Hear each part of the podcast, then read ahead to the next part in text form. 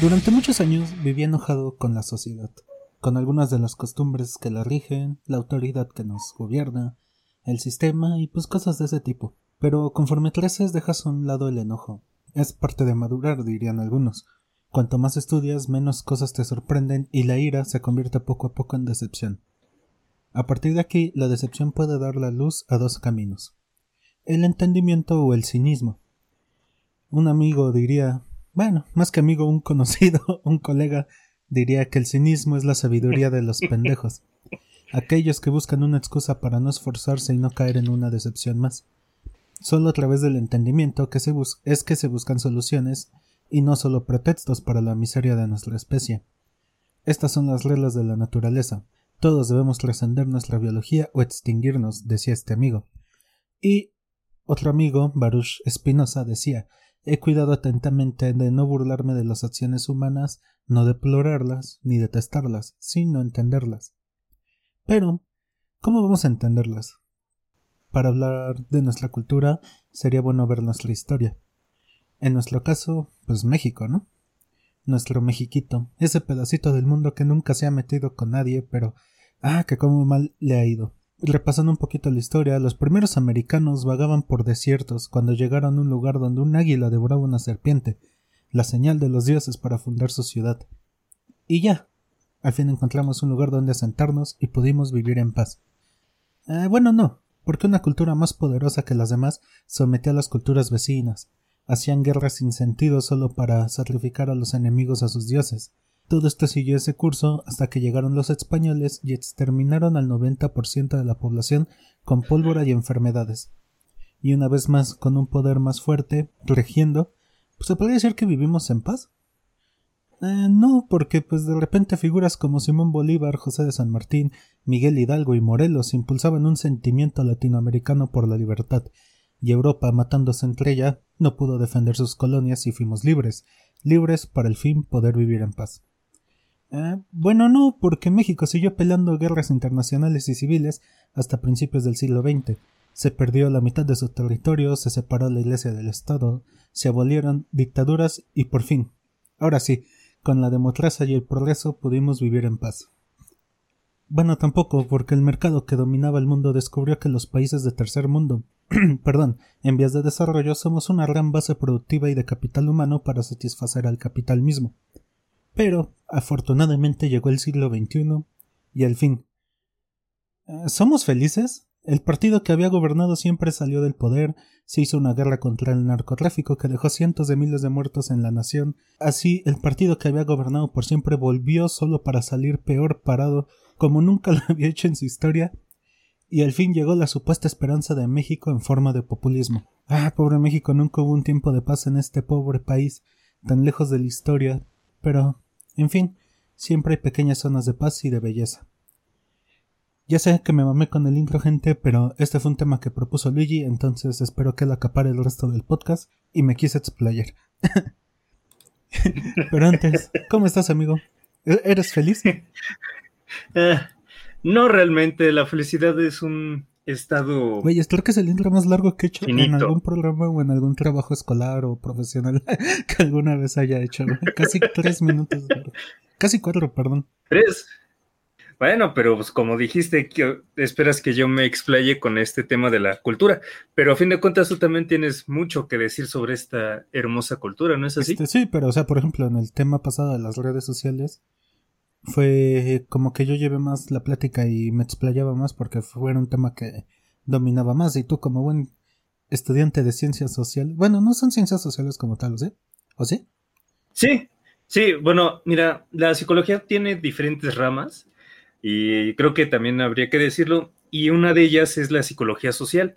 No solamente estamos enfocados a lo que es la clínica, es decir, este, pues, para la medicina, por así decirlo, sino también a lo social, porque existen los psicólogos sociales que pueden investigar ya sean movimientos, pueden realizar investigaciones de campo sobre, no sé, güey.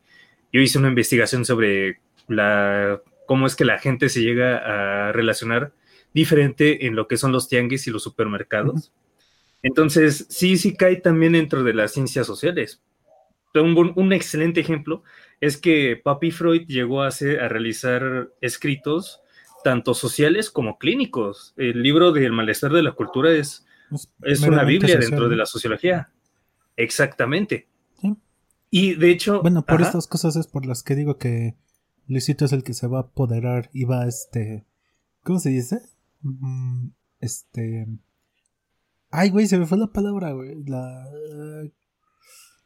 Monopolizar la conversación en esta ocasión. Más que eso, yo. Es que yo te lo había llegado a comentar porque volví a leer El malestar en la cultura. De hecho, ese fue el primer libro que leí de Freud cabe mencionar. O sea, no leí el yo y el ello, sino que me metí luego, luego en, la, en el malestar porque un exnovio me lo regaló. Fue gracioso. Pero a fin de cuentas me llamó muchísimo la atención, ya que a fin de cuentas, a pesar de estar hablando de una sociedad, pues, burguesa alemana del siglo XIX, curiosamente todavía sigue, y es que es algo que yo me he dado cuenta. Digo, tú también te habrás dado cuenta de cómo es que nosotros dentro de la cultura tenemos cosas en extremo y arraigadas, güey. Cosas que por alguna extraña razón o se siguen peleando o se dice como que la gente ya no las quiere. Un ejemplo que yo podría poner es el de las corridas de toros. ¿Eso es parte de nuestra cultura? Sí, pero se está muriendo. ¿O tú qué piensas? Sí, o sea, es como lo que decía el Hobbit, güey. O sea, tenemos que hacer cosas que beneficien a la especie. Si, por ejemplo, tomamos como normal matar animales por nuestra diversión, pues solo va a acabar en más degeneración, güey. Puede que no en una extinción tan palpante de la raza humana, pero estás de acuerdo que degenera la especie, güey. Disfrutar del sufrimiento de otros animales. Exacto, pero podemos encontrar no me acuerdo quién fue el que lo dijo y te juro que lo busqué, porque hubo un filósofo que comentaba que el humano era malo por naturaleza y necesitaba las leyes para poder mm, estar en sociedad, ya que con las leyes se está autolimitando y a partir de ahí dice, ¿sabes qué?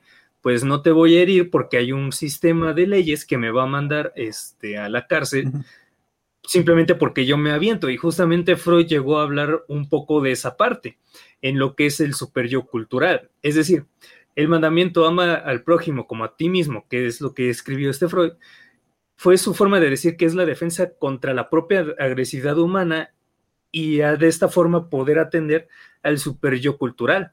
Y es lo que podemos ver en este preciso momento con la cultura. Sí, ya dejamos de lado afortunadamente las corridas de toro y cada vez hay menos, pero a su vez se puede observar que hay muchísima más violencia. Y dentro del mexicano pareciera que la violencia, y tuve una discusión con un amigo, como te había dicho, que es en Jitou, de que esta parte de la violencia se está observando aún peor y pareciera de que el humano o a huevo tiene que herir a un animal o se termina por herir a sí mismo. Sí. Y esa parte es cultural. Un profesor, este, no era, no es exactamente una buena persona, pero era bastante inteligente. Me llegó a, comentar alguna vez que junto con el progreso con, eh, se viene la violencia. Y lo pude notar. Aquí en San Juan antes no era un lugar como de crecimiento, pero llegaron las industrias y a partir de ahí empezaron los asaltos, empezaron pues este rollo de los feminicidios, de las desapariciones, y tiene muchísimo que ver tanto la cultura como el progreso. No sé si tú lo habrás llegado a notar. Eh, no, no lo había notado, pero ahora que lo mencionas, sí tiene sentido. En casi todas las. O sea, tan solo en tiempos así super ancestrales, digamos que el máximo signo de progreso de una sociedad era poder conquistar a otra. Digámoslo, por ejemplo, ahorita que estoy volviendo a ver la serie de vikingos, eh, Ragnar se hizo famoso porque se atrevió a ir más allá de las aldeas que siempre saqueaban y los conquistas son más grandes. Entonces, yo creo que sí, como dices, ya es algo muy impregnado en el inconsciente colectivo de las personas, bueno, de la raza humana, que un símbolo del progreso es la violencia como tal. Y sí, y es algo que nosotros podemos notar. Y si no es la violencia, existe una palabra que ya lo había dicho antes, que a mí me causa muchísima, ¿cómo decirlo? Los españoles dicen me raya mucho, pero no, no, no sé si me explico, o sea, como... Ajá, porque yo, yo siempre he tenido la facultad y no quiero hacerme como el, ay, sí, el gran importante, pero de preferir, al menos en las canciones, la lírica y después le doy importancia a la música, a la musicalización, por así decirlo. Creo que te había dicho, ¿no? Pues sí, por algo son canciones, importa la letra, si no, pues escucharíamos pura música instrumental. Exacto, o sea, o sea, sí, pero a fin de cuentas, me puse a analizar lo que es la música tanto de banda como ranchera, como la regional mexicana, y por lo general hablan de una palabra que a mí me llama mucho la atención. Pongamos de tres canciones de diez, hablan de envidia. Ah. Y si no, la dejan como muy, muy implícita de que si yo voy creciendo, me tienen envidia. Si yo voy, este, si yo obtengo dinero, me tienen envidia los envidiosos, este, yo no le tengo envidia a nadie. Y es parte de la cultura del mexicano, güey. Digo, mm, habrá algún americanista que no se escuche, pero cuando este, ¿cómo se llama? Pero cuando gana el América, por lo general es nos tienes envidia. o cualquier equipo de fútbol, ¿no? O sea, eso es como, está muy irraigado, está muy adentro de nosotros como la envidia, pero no es así. A veces simplemente una persona disfruta de chingar al otro, de decirle, oye, güey, pues sabes qué, me cagas. Y no, no es porque te tengan envidia, no es porque la América haya ganado, simplemente le caga el equipo o le caga la persona. No sé si a ti te haya pasado algo así, tú que eres más futbolero. Este, sí, como dices, es bastante común, güey, pues tan solo eh, la figura o toda esta mística de aquí en México del Club América se basa mucho en eso, en que supuestamente le tienen envidia, la famosa frase esa de odiame más, es como que. Es que ya culturalmente no sé bien a qué se deba. Yo, yo siempre le he echado la culpa al victimismo que existe en nuestra, en nuestra cosmovisión mexicana.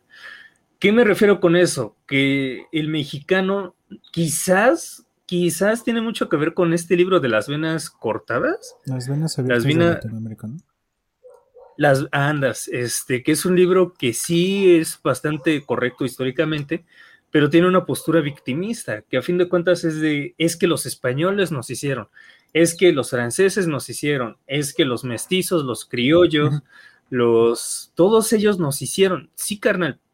Y luego, y entonces todo eso se viene arrastrando y nosotros nos quedamos de alguna forma enclaustrados en esa parte de querer ser como el otro, de que el gringo es mejor, de que el colombiano es mejor.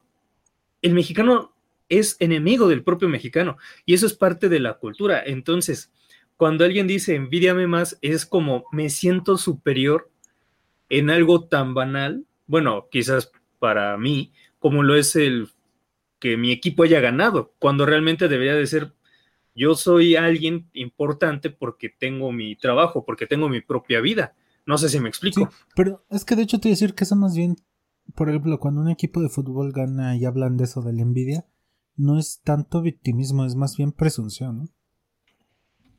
Mm, o sea, del victimismo puede llegar a la presunción. Es algo bastante interesante, ya que en muchas ocasiones cuando alguien tiene una baja autoestima, se tiende muchísimo a dos opciones, o un ego bastante grande, en excesivo grande, o sea, una visión o una visión propia del sí mismo exagerada a un grado en el que dices, no mames, este güey está bien este, idiota, como alguien que presume demasiado de lo que tiene, o en su defecto alguien que, pues la clásica imagen que tenemos del que tiene una baja autoestima, que se tira al suelo o que se siente mal o que es victimista, cosas así. Entonces, la presunción tiene mucho que ver con eso. No quiere decir que sea una generalización, no, para nada, porque eso es lo hermoso de la psicología. Sabemos que existen este tipo de opciones, pero cada persona va a tener su forma de llevarlo.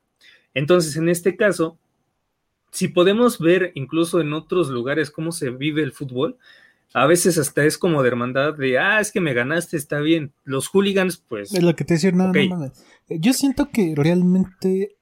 Es que eso sí está en todos lados, pero la bronca es cuando se entra en fanatismo.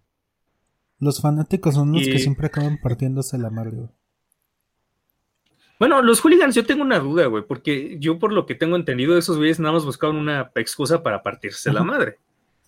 Entonces, el fútbol era como el apps, ah, pues, nos gusta, entonces digamos, pongamos esta excusa. El medio, también. No el fin, pues. Ajá, o sea, también no hay que ponernos. Pero aquí en México sí he llegado a ver de güeyes que si dices así, no, o sea, es que no me gusta la América, es como si, es como si hubieses insultado hasta a su madre. Cosa, cosa que también es bastante interesante, porque la madre en la cultura de México es súper importante, a pesar de que somos bastante machistas. Sí. O sea, y ahí te vas dando cuenta de cómo hay cosas que nos llaman demasiado la atención. Es decir, ya podemos encontrar de que de alguna forma lo queramos o no, somos victimistas. Y digo somos porque a fin de cuentas, pues la cultura nos precede.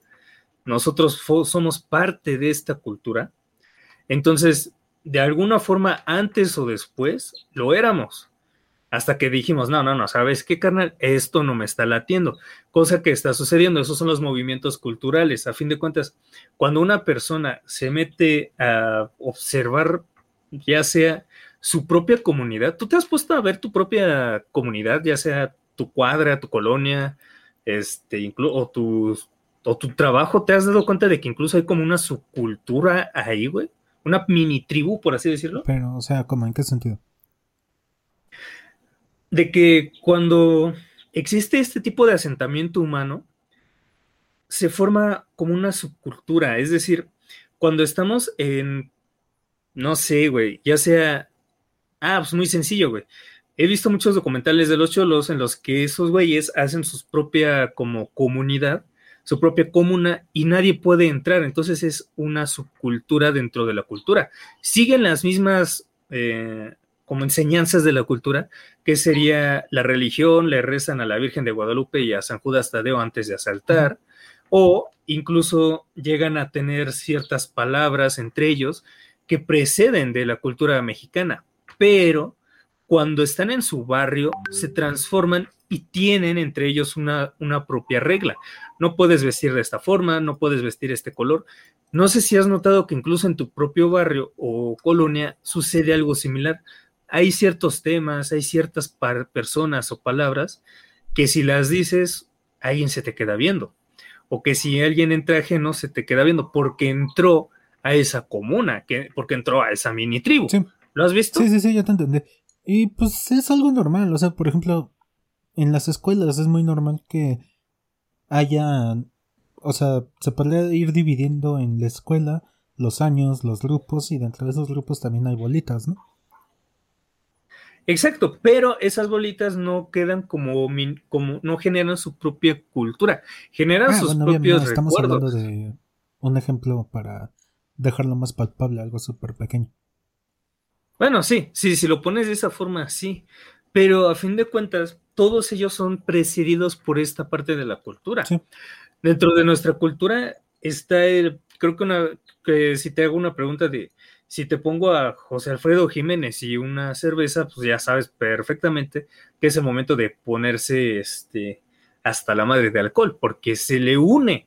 Entonces, tenemos esa visión y eso es lo que yo quiero criticar, porque a fin de cuentas la crítica nos lleva a una comprensión, no crítica estúpida como la de, ah, es que ese güey está pendejo, no, güey, sino la de, a ver, nosotros creemos que el embriagarse está bien, ¿Eh? pero ¿para qué? Y, digo, digo nosotros como todo México, y los memes lo, pueden notar de que, ah, no, es que este güey está ebrio, entonces vamos a hacerlo un meme y entonces ya toda la gente ahí está. Y digo, sí, pero ¿para qué embriagarse de tal forma? No, no soy santo y sí lo he hecho, pero luego me quedo pensando, ¿para qué? ¿De qué me sirve estar ebrio? ¿A ti de qué te sirve estar ebrio, Víctor? es que ese tipo de cosas puede que ni siquiera estés de acuerdo, pero no sé si tú este, llegaste a leer de un experimento en el que a unos estudiantes de filosofía les, este, les daban premisas contrarias a cosas que ellos habían dicho hace mucho tiempo. Premisas, no, no lo conozco. A ver, cuéntame. Acababan, ¿cómo decirlo?, defendiendo ideas con las que no congeniaban al principio. ¿Por qué? Porque le decían, haz de cuenta, el estudiante A es fan del pensador A, ¿no? Entonces ellos, el profesor les decía que el pensador A había dicho una cosa que dijo el pensador B, alguien con quien no congeniaban, pero ellos aún así lo defendían pensando que era de A. ¿Por qué? Pues porque el ser humano prefiere decir algo que lo haga quedar bien frente a su tribu que algo con lo que esté de acuerdo. Por ejemplo, lo que mencionas del alcohol, yo no creo que todos lo aceptemos, pero pues si estás de mamón diciendo que es una mamada que todos se embriaguen, pues quedas mal frente al resto de la tribu, ¿no? Digamos. Sí, sí, te estoy de acuerdo en ambas posturas de que es mejor decir algo que te haga quedar bien. Pero a fin de cuentas el psicólogo no está como para que como queda bien, ¿sabes? Sino para cuestionar. De hecho, por eso muchas veces los pacientes se encabronan en sesión porque no les dices lo que querías, lo que querían escuchar, sino lo que necesitan. Y en este caso, cuando yo llegué a trabajar en, en un centro de rehabilitación, una palabra, una pregunta bastante fuerte es ¿para qué embriagarse? O sea, ¿de qué te sirve? Y en muchas ocasiones me decían, no, no sé, se siente chido no sé, a mí me lo enseñaron. Y es que es cierto, tenemos también esa parte del alcohol súper metida, ¿sabes? O sea, de que, ay, es que a los cinco años ya debe de beber, o la primera cerveza con mi padre, o si no bebes es porque eres puñal, es que eres puto, ah, ¿no bebes? Entonces, tenemos toda, toda esa visión en nuestra cultura. Nuestra propia cultura nos lleva a un cierto rito como de autodestrucción que celebramos, güey. Celebramos cuando alguien está ahogado en alcohol, nos reímos, lo recordamos, lo cuidamos. Si somos buenos amigos, si somos malos amigos, lo dejamos morir. Entonces, es eso, güey. Yo lo que critico mucho de la cultura, al menos de la que conozco, que es la mexicana, porque no puedo criticar con alguna otra sin saber de ella, es de que somos súper autodestructivos. Ah, y digo somos obviamente una falacia de generalización, porque habrá alguien que, se, que salga de esa regla, ¿sabes?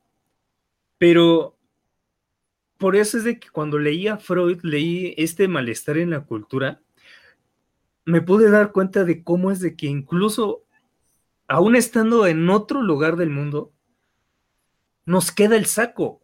Y me sorprendió un chingo porque fue de, güey, ¿cómo es de que este hombre consiguió llegar a hablar de un sentimiento oceánico que era como la religión, y voy y veo a mi abuela rezando así, rifándose este, un freestyle de, del Padre Nuestro así, eh, incluso más rápido que Eminem, güey, con ese sentimiento oceánico de, de eternidad, güey, de, de pertenezco aquí. Entonces me llamó muchísimo, güey, y seguí como observando, seguí como bajando en la profundidad de lo que es la cultura y me di cuenta de cosas cada vez más asquerosas. Y es que nosotros de alguna forma, a pesar de que, ¿cómo decírtelo, güey? A pesar de que estamos orgullosos de lo que somos, a la par nos da asco vernos en nuestro peor momento. Es decir, nos da orgullo solo cuando quedamos bien, como tú dices, pero no cuando estamos en lo peor. Eh, es que, por ejemplo, para ejemplificar eso de que estamos orgullosos de ciertas cosas, se me vino a la mente, por ejemplo, cuando damos limosna. Damos limosna porque ver gente pobre, güey, te dice, verga, yo puedo estar ahí, güey. no, es que no sé cómo ejemplificar bien a qué me refiero. A ver. Ay, güey, ando bien disperso, güey. No, no se me ocurre bien cómo ejemplificarlo, güey. O sea, sí, ya, ya ves que yo alguna vez dije que para mí no existe el altruismo porque todo es como cierta, un cierto grado de egocentrismo. Entonces yo siento que va por ahí, güey. O sea, no das limosna porque realmente digas quiero ayudar, sino porque dices, verga, yo puedo estar ahí, güey. no es por ser buen samaritano, sino, sino también porque te sientes bien contigo mismo cuando das limosna, güey. Ajá. O sea, si nos vamos un poco a la, psicología conductual, podemos ver de que nuestra recompensa es justamente ese chute de dopamina o serotonina que sientes cuando le pones dos pesos en el sombrero a la persona que estaba pidiendo limosna. Y tu castigo, el que te haría sentir mal y el que te después te haría decir, sabes qué lo voy a hacer, es justamente ese sentimiento de, ¿y si después soy yo o algún amigo o y si esa persona no tiene que comer, justamente esa parte de que en la cultura nos, nos causa miseria, güey.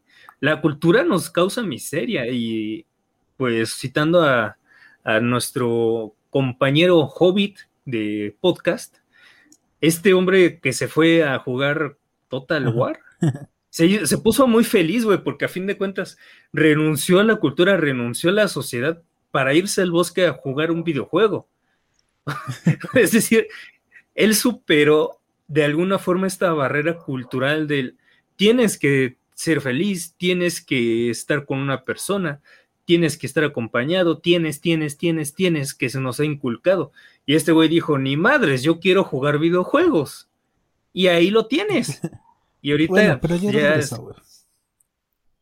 y, regresó. ¿Qué, es parte de lo que te digo? O sea, ese enojo de, de, de joven impertinente y poco educado, digo, se puede transformar en dos cosas, güey, en el cinismo o en entendimiento. Y yo creo que, por ejemplo, en el caso que mencionas de este compa que se fue eh, harto de la sociedad, se fue a vivir al bosque a jugar videojuegos, supongo que ahí pudo llegar un momento de cinismo en el que dijo, ay, ya, güey, nada va a cambiar, así va a estar todo, mejor me voy.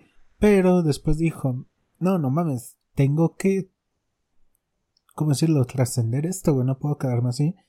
Y el hecho es que, pues ahí está, güey, volvió. volvió y es que hay dos opciones, güey. Como tú dices, el cinismo lo que te hace es llevar a no hacer nada. Pero cuando decides trascender, es cuando empiezas a transformar. Es, es curioso porque están como unidas por este, el prefijo trans, que sería de superar. Entonces, el joven se puso a... Eh, se me ocurrió, güey. Este, entonces, este hombre lo que hizo, ¿sabes qué? Voy a hacer un podcast para hablar de, de lo que me mama. Bueno, una revista que ahorita también se puede transformar en podcast.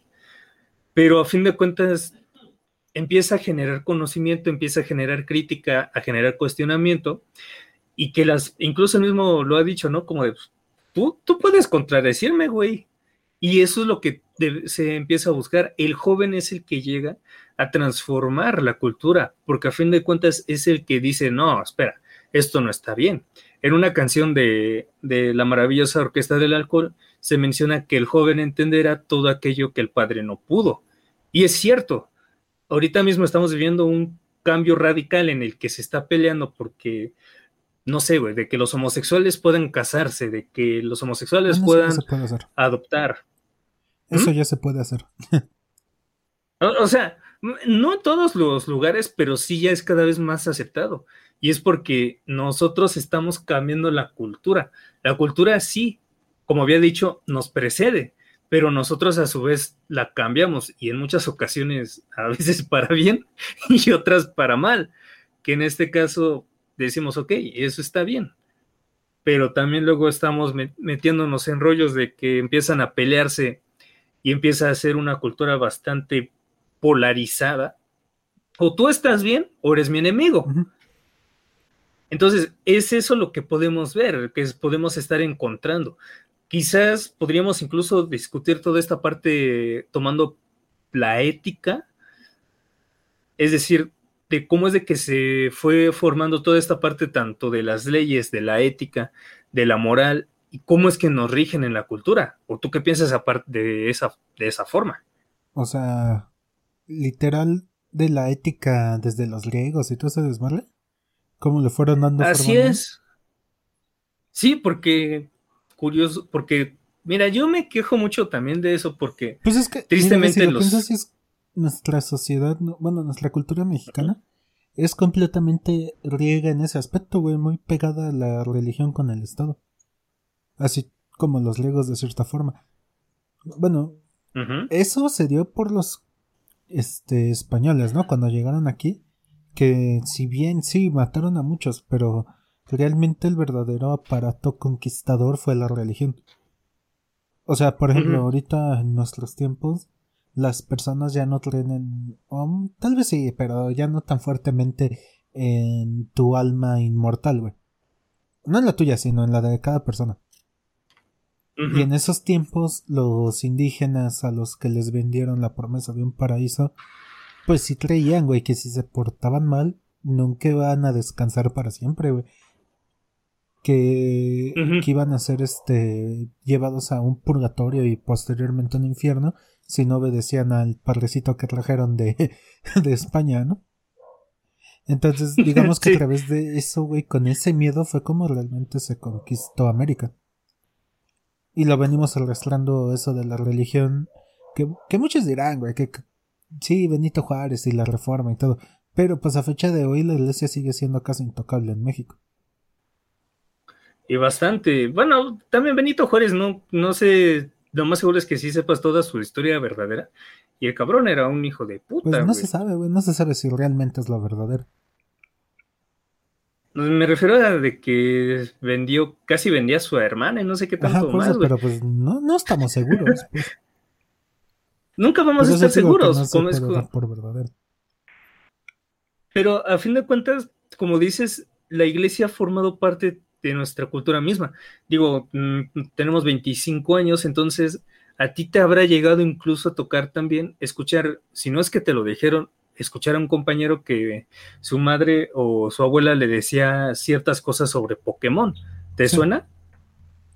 De que era del diablo, que porque significaba Pocket Monster, oh, es del diablo, que Goku era del diablo, que Sailor Moon era del diablo. Entonces, todo era del diablo, güey, no sé por qué, pero todo era del diablo, menos el ir todos los domingos a la iglesia a rezar este, un, a rifarte algún tipo de freestyle o de rapeo sobre Dios, güey. Entonces, eso también es parte de nuestra cultura y también está decayendo, por así decirlo. A tal grado de que hasta la propia iglesia tiene que llegar a, hacer reformas para decir, ¿sabes qué? Aunque en la Biblia dice de que el, de que el homosexual tiene que ser casi lapidado, solamente por estar con otro hombre, pues nosotros decimos que no, que ya no. Entonces, eso es parte de la cultura, se va cambiando, pero nos precede. Y como jóvenes es nuestro deber, y sí lo pongo un poco así, de cuestionarla y criticarla, no caer en este cinismo de decir, ah, no, pues ya, así como está, pues ya no pasa nada. Y me he afrontado a muchos que sí son como de, ah, pues así como está, no pasa nada. O sea, ¿yo qué puedo cambiar? Sí, güey, pero a veces una plática con alguien así como nosotros le hemos tenido, puede generar un cambio. Sí. Y eso es lo más bonito, güey. Pero es que también para generar un cambio aparte se necesita primero reconocer muchas cosas que están muy arraigadas y por ende es difícil reconocerlas. Por ejemplo, bueno, ¿a ti cuál se te ocurre una cosa así muy arraigada en nuestra cultura? Que muchos dan por natural o normal. Por ejemplo. Mm, ah. Eh, ah, pues tú me decías, ¿no? Que por qué a los morenos se les hacen guapas las güeritas. sí, andas. Y, y, o sea, yo creo que eso tiene que ver con la. con cierta. Bueno, con dos cosas. Una, la figura esta del europeo como el ser superior que venimos arrastrando desde hace 500 años. Y segundo, que va de la mano con el primero de eso, de verlos como alguien superiores, de querer pertenecer y como en esos tiempos el mestizaje te daba mejores un, un este acceso a mejores escalafones sociales, yo creo que de ahí viene todo eso. Pues No, en muchas ocasiones podemos. Como el güey este, Mehmet II, se llamaba. El güey que conquistó todo el. Bueno, quiso la conquista de Constantinopla y este. casi se chinga todo el imperio romano. Él, cuando iba este. Cuando pudo derribar el imperio romano, ¿qué hizo? Dijo: No, no, no lo voy a derribar. Déjame formar parte del imperio y seguir en él. Seguir trabajando para el imperio. ¿Por qué? Porque él toda su vida se sintió fuera del imperio y era su único deseo pertenecer al imperio. O sea, él tuvo el poder de derrocar a aquellos que lo estuvieron sobajando toda su vida y cuando pudo hacerlo dijo, mejor déjame pertenecer a, a tu imperio. Bueno, estar como de cierta forma como iguales. Yo y siento que de ahí viene un poquito todo ese más bien tiene relación con todo el complejo que te mencionaba ahorita. Sí, es, parecido a lo que yo te decía de este sentimiento de inferioridad que cargamos. Y sí, sí, tienes mucha razón, digo, no pueden, no todas las mujeres caucásicas son guapas, pero sí tendemos mucho como a este tipo de visión. Incluso al hombre caucásico así torbe decimos, ay no, es que está hermoso. Y, y aparte está interesante cómo fue ese pedo de los güeritos y eso fue con los putos españoles, güey, porque antes, no sé, güey, por ejemplo, los noruegos, güey, los escandinavos, ellos no tenían por esclavos a gente por su color de piel, güey. Podían tener a caucásicos, asiáticos, a quien fuera. Fueron los españoles los que vinieron, o sea, ponlo así, ellos venían a traer un mensaje de la iglesia y la chingada. Pero entonces, ¿cómo utilizamos a estas personas como mano de obra así culero en condiciones de esclavitud tal cual si se supone que somos cristianos, ¿no? Pues la solución fue eso, güey, crear las razas y decir, es que ellos sí son humanos, pero no a nuestro nivel. Pues, y fue lo que hicieron. Digo que antes no existía una de esa forma, güey, de que, ah, tú eres negro, por ejemplo, en los árabes no decían, ah, ese güey es negro, no, solo por eso va a ser esclavo. Fue con estos cabrones que necesitaban esa excusa para utilizar a las personas como mercancía tal cual. Al menos en nuestra, ¿cómo decirlo? En nuestra historia, porque también eh, la de los gringos, pues ellos sí, sí se pasaron de lanza con los negros, no lo podemos negar. Pero nosotros lo que tuvimos fue un chingo de castas, ¿no? Fueran como 15 tipos de castas. Pues es que se iban inventando conforme se iban haciendo tal cual. O sea, español con indígena eres. ¿Qué? ¿Qué eran? ¿Criollos? Criollo, ¿no? Y los criollos con otro indígena eran mestizo, pero si el criollo se iba con un español, salía algo mejorcito que un mestizo. No sé, güey, eran cosas muy raras. Sí, estaba súper curioso. Para justificar sus pasadez de verga, Y, justamente esa pasadez se nos, se nos llevó a nuestros días y que ahora en muchas ocasiones a un amigo que sí le llega a escuchar eso de ¿qué pasó? Este suegra, ya vine a mejorarle la raza. Y es como de carnal, estás bien moreno. en todo caso, si nos vamos a las castas, ellos salen perdiendo. no, no, no lo digo como racista, sino tomando en cuenta pues lo que estamos diciendo, ¿no? Pero justamente eso de mejorar, y sí está muy arraigado, también está muy arraigado el malinchismo, güey. pensar, y pinches españoles están bien pendejos, güey. ¿Por qué? Porque, o sea, siendo sinceros, Latinoamérica logró su independencia porque España no se pudo defender, güey. O sea, mientras ellos estaban, este, defendiendo realmente su territorio contra Napoleón I en la guerra esta ibérica, digamos. Ajá. Nosotros dijimos, es ahora o nunca, güey. Si no nos partimos la madre ahorita, nunca lo vamos a hacer. Entonces, imagínate la historia, güey, si España en vez de defender su madre tierra, hubiera dicho, ¿sabes qué? A la verga. Sí, España es mi madre tierra y lo que quieras, pero aquí en América hay un chingo de recursos, hay un chingo de oro, plata por donde voltees a ver, hay un chingo de personas que va a poder esclavizar. voy a abandonar todo y me voy a ir a América solamente. Y voy a pelear por América y a someter a todos sus habitantes. Güey, no mames, ahorita estaría. España dominaría la mitad del mundo, güey, casi. Bueno, un tercio del mundo, güey. Dominaría todo el continente americano. Porque. Ahora que lo dices. Te, te digo, o sea, ganamos porque no se pudieron defender realmente, güey. Si no, nos hubieran exterminado, güey. E incluso México, ya ves que en ese entonces tenía Texas y toda esta desmadre. Si hubieran podido extender más al norte, güey, imagínate que hubieran llegado hasta el río Mississippi, que en ese tiempo era como el cauce comercial más importante. Güey, hubieran sido la potencia mundial durante años, y no es que lo serían siendo hasta ahorita, güey. Pero pues están pendejos, güey. Quisieron, quisieron pelear por los dos lados y pues por los dos lados valió mal, güey. O sea, no, en España sí consiguieron ganar, ¿no? Digamos. Ajá. Pero no tan fuerte, güey, porque el primer imperio francés, digamos que sí que otro poquito y se los manda a chingar a su madre, güey. Y digo, no estoy demeritando a, por ejemplo, los que dije al inicio del podcast, a Hidalgo, a este Morelos, a José de Martín, a Simón Bolívar. No, no estoy demeritando su causa, sino que siendo honestos, si España hubiera querido asentarse. Tomado mejores decisiones. Ajá, querido asentarse en América en vez de defender su pedacito de tierra allá, hubieran conquistado todo el continente. Sí, pero a fin de cuentas. Ahorita diríamos, hostia, tío.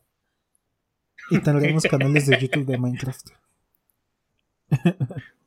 Pues, tendríamos una, un mejor. Algo así, no sé. Eres patético. ¡Patético! ¿Te imaginas, güey? Estaría cagado, güey, pero no sé, porque a fin de cuentas también está ese sentimiento mexicano, por así decirlo, que supieron, ¿cómo decirlo? Aprovechar el momento, o sea, Hidalgo dijo, no, pues es que ya los tienen en cuatro, pues nosotros nos arrejuntamos y hacemos un gusanito.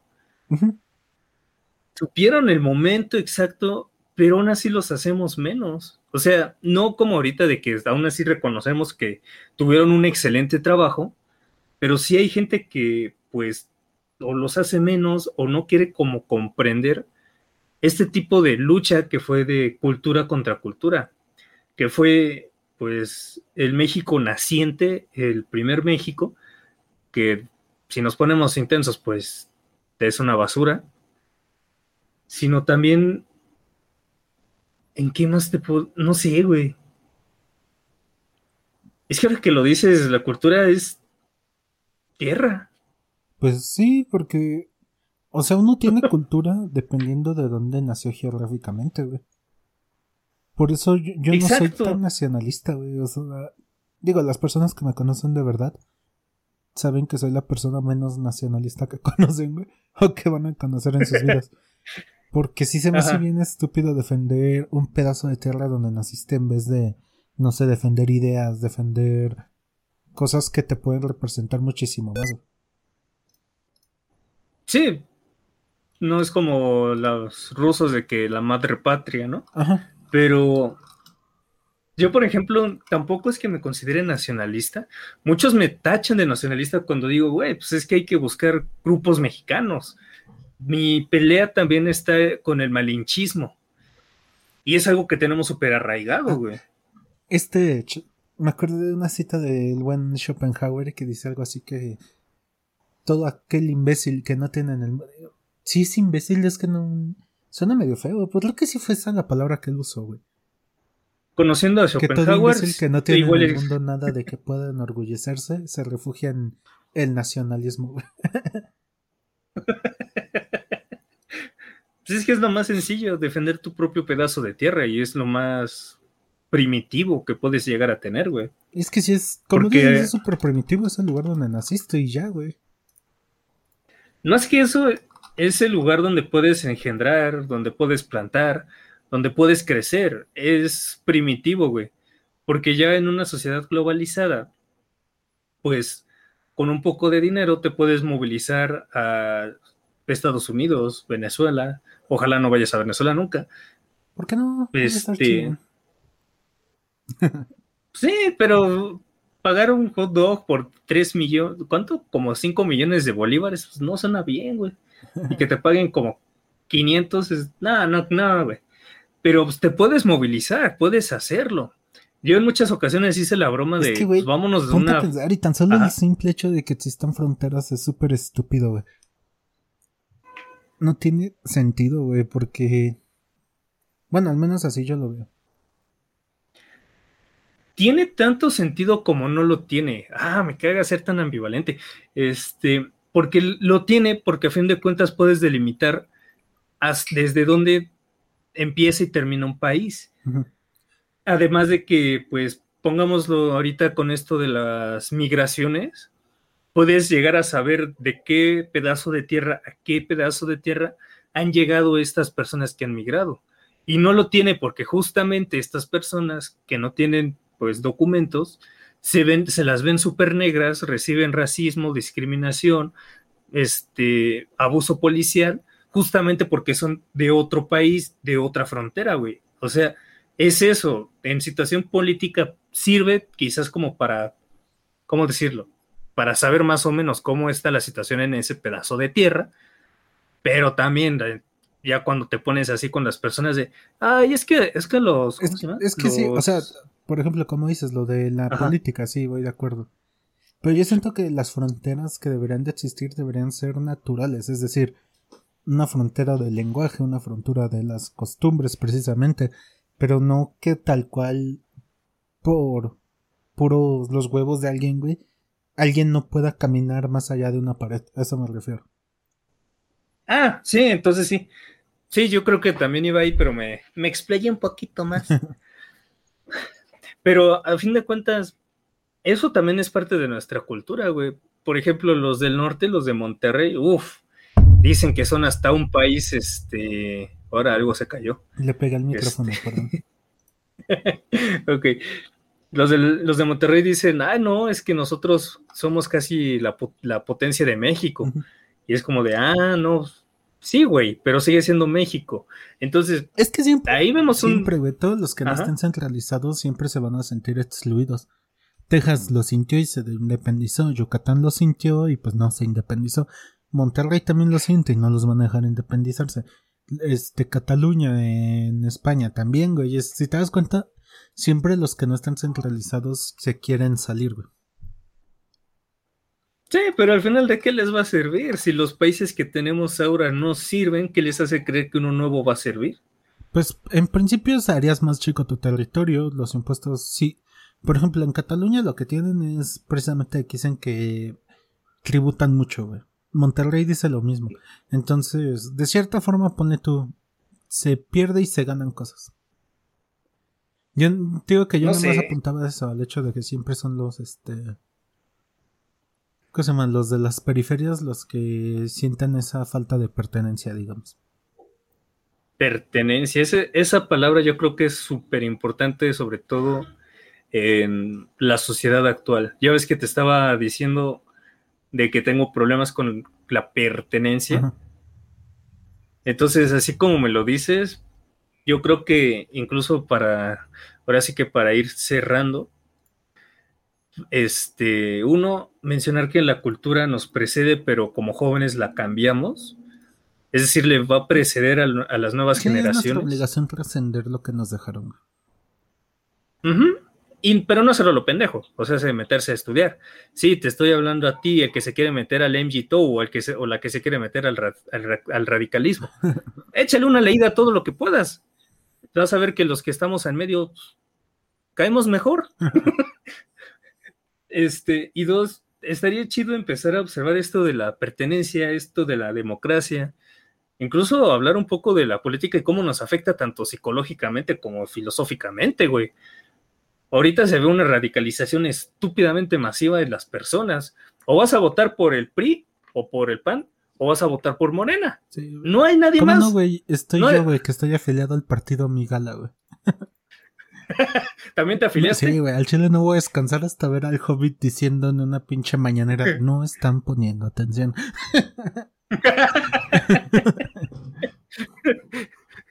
Estaría chido o ver al señor Santo diciendo, A ver, pendejos, todos ustedes coman plátanos, ¿te quitan el hambre? yo siento que un presidente crítico no puede tener cabida en un país lleno de. ¿Cómo decirlo? De gente polarizada o de gente que no le interesa. Por eso mejor votemos por Movimiento Ciudadano. Güey, el, voto va a ser casi nulo, güey. Hay una frase que dice que. No me acuerdo quién la dijo, güey. Fue un güey de Morena, pero no me acuerdo bien quién fue. A ver qué dijo. Dijo algo así como que. La democracia es el sistema donde se pretende que el pueblo tenga el poder, pero sin esta mentira la democracia no tiene sentido. O sea, no sé si me expliqué, güey. Y pues sí, es la verdad. O sea, realmente. O sea, ni siquiera hay democracia, güey. En casi todos los países del mundo. Más que democracia, hay una partidocracia, se yo diría. No sé si existe la palabra. Creo que en sí es un neologismo nada más. Pero, o sea, está esta, está esta idea de que los ciudadanos deciden cuando realmente todo, todas las decisiones las toman los partidos políticos. Sí, sobre todo, al menos de lo que sabemos aquí en México, güey, de que ya, ya se sabe quién va a ser el dejó de existir desde tiempos de Sócrates, yo creo. se quedó el nombre nada más porque el chile sí se escuchaba bonita la idea. ¿Cómo le ponemos esto? Pues ponle democracia, güey, ya. Que la gente se lo que crea. Que la gente crea que es lo que decía Sócrates, ¿no? Pero bueno, al final nosotros necesitamos las creencias, güey, de una u otra forma. Entonces, pues, estar en medio o ser parte del partido Migala pues, está chido, porque te permite criticar, cuestionar, o al menos buscar más allá de lo que llegas a saber o pensar. Diría Rusarín, ¿por qué crees lo que crees? Y es una pregunta bastante importante. Entonces, ahorita medio hablamos de la cultura, de las millones de cosas que hay sobre la cultura, pero yo creo que en el siguiente podcast podríamos hablar de la de este intento de democracia, ¿o tú cómo ves? Hablar de democracia, eh, estaría interesante. Pues va, si quieres.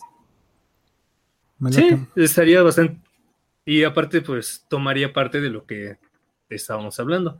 Entonces, yo para finalizar, si les digo, pónganse siempre en medio y no se, no se radicalicen, porque la cagan. ¿Y tú, Vic? Pues, ¿qué te puedo decir? Lo que te. pues lo que dije más o menos en el intro, Ya ves que hice este intro a forma de broma de que al fin tuvimos paz. Bueno, no. Ahora sí ya tuvimos paz. Bueno, no. Yo, siento que así nos toca, güey. O sea, realmente la humanidad es puro proceso. Nunca va a haber un fin en el que todos estemos a gusto. Simplemente pásensela chido. si pueden. si tienen la oportunidad. güey, ¿para qué meternos en temas tan complejos? Simplemente sean amables, güey. La neta, nadie la está pasando chido. O casi nadie. Exacto. Sí, yo diría que el 1% de población que pertenece a la. Menos, ¿no? ¿Sí crees que sea menos? Pues. A ver, vamos a ver. ¿Quién la está pasando realmente bien en el mundo? Los millonarios, ¿no? Sería un buen ejemplo. ¿Andas? ¿Cuántos millonarios hay en el mundo? 8 millones 600 mil personas. Aproximadamente, obviamente. Y en el mundo habemos 7.674 miles de millones. ¿Cuántos te dije? 8.000. Pues sí, como el 1% de la población mundial se la pasa bien. Ah, mira. Todos los demás tenemos un chingo de problemas. Exacto. Por eso digo, sean amables, güey. Nadie lo está pasando chido. No eres el único cabrón con problemas. Y probablemente si tienes el tiempo de escuchar este podcast, tienes acceso a internet, no lo estás pasando mal. Realmente nomás estás exagerando un poco. Cálmate, Dallas. Güey, es la verdad. No sé, güey, porque ahora se puede comprar un paquete de datos Telcel por 20 pesitos. Pero un niño esclavo en una fábrica china no tiene eso, cabrón. A eso me refiero, güey. O los pinches este, niños explotados para obtener silicio de las minas en África. O, los de diamantes. O los de diamantes en Sudáfrica, güey. O, o tan solo, güey, los pobres niñas de el sudeste asiático que prostituyen no tienen acceso a internet, güey. Eso me, me refiero con que estás exagerando, güey, si estás escuchando un podcast. no lo estás tan pasando tan mal como piensas. ¿Qué digo? No, no estoy minimizando tus problemas, pero... Dude, no estás tan mal, créeme. bueno, ahí sería la frase de siempre podrías estar un tanto peor. O los güeyes que ahorita están súper rogados abajo de un puente, güey, porque la sociedad les falló y ese fue el único camino que encontraron. Pues es otro ejemplo, güey, de gente que no tiene la oportunidad de estar escuchando un podcast, güey. O quién sabe, a lo mejor esos drogadictos también nos estén escuchando. Sería interesante que al menos uno de ellos nos esté escuchando. ¿sabes? a mí me gustaba su podcast. Todo pedo debajo de un, de un puente de Tláhuac. A mí sí me gusta. No, pero al menos yo sí digo, si estás mal, pues ve a hablar con alguien. Al menos desde mi postura psicológica, sí, siempre puedes estar peor, pero en este sistema totémico, siéntete mal si necesitas hacerlo, pero no te quedes ahí toda la vida. Ah, Habla con alguien. Eso es lo que apuntaba, tal vez no lo expliqué. ok, Víctor. Entonces, pues ya hay que cerrar. que dije lo del vagabundo abajo del puente, estaría chido un día hablar de drogas o cosas así. Hay una frase que me gusta mucho que dice que los drogadictos eligieron estar drogados, no ser drogadictos. Porque ves que hay, aparte de las sustancias químicas, que hay unas super adictivas. Hay güeyes que dijeron, quiero estar drogado, pero ya cuando se dieron cuenta de que se sentían bien por primera vez en su vida, que sentían llenarse un vacío de tal vez una familia disfuncional, y encontraron ahí algo que realmente los cobijó, ¿Estás de acuerdo que ellos no escogieron ser adictos? Les, las drogas les dieron cosas que ellos nunca habían percibido. No, no los estoy eh. alcahueteando, pero estás de acuerdo que es tentador, güey, estar a gusto después de una vida tan sufrida. Más que estar a gusto, es su soma. Ajá, sí, por eso es, lo mismo, güey. O sea, apuntamos a lo mismo, güey. Tal vez, yo creo que también deberíamos de hablar de eso para poder eh, expandir esa, esas ideas, güey. Sí, tal vez. Eh, entonces, tú, tú, tú dime, güey, ¿democracia o drogas? ¿Cuál crees que, sea de la mano de la cultura? Bueno, es que las drogas también. Las drogas también van muy de la mano de la cultura, güey. Uh, un volado, ya los estarán escuchando. Va, güey. Entonces, lo decidimos en la semana, ¿va, güey? Entonces, pues que tengan una bonita noche, día o mañana, dependiendo de qué hora nos escuchen. Yo por ahora me despido. Vic. Ah, perdón, pensé que ibas a continuar y ibas a decir algo más. Pues nada, gente, cuídense mucho. Recuerden, seguimos en pandemia, así que manténganse sanos y salvos. Ya están vacunando a la gente, pero eso no significa que ya hayamos brincado el charco. Puede haber una tercera oleada. Cuídense mucho, gente. Recuerden, somos proceso. Así que. Ay, güey, se me fue la palabra. Ya tenía una despedida perfecta. Eh, cuídense. Somos procesos. Vamos a hacer la despedida de. Hasta luego, gente.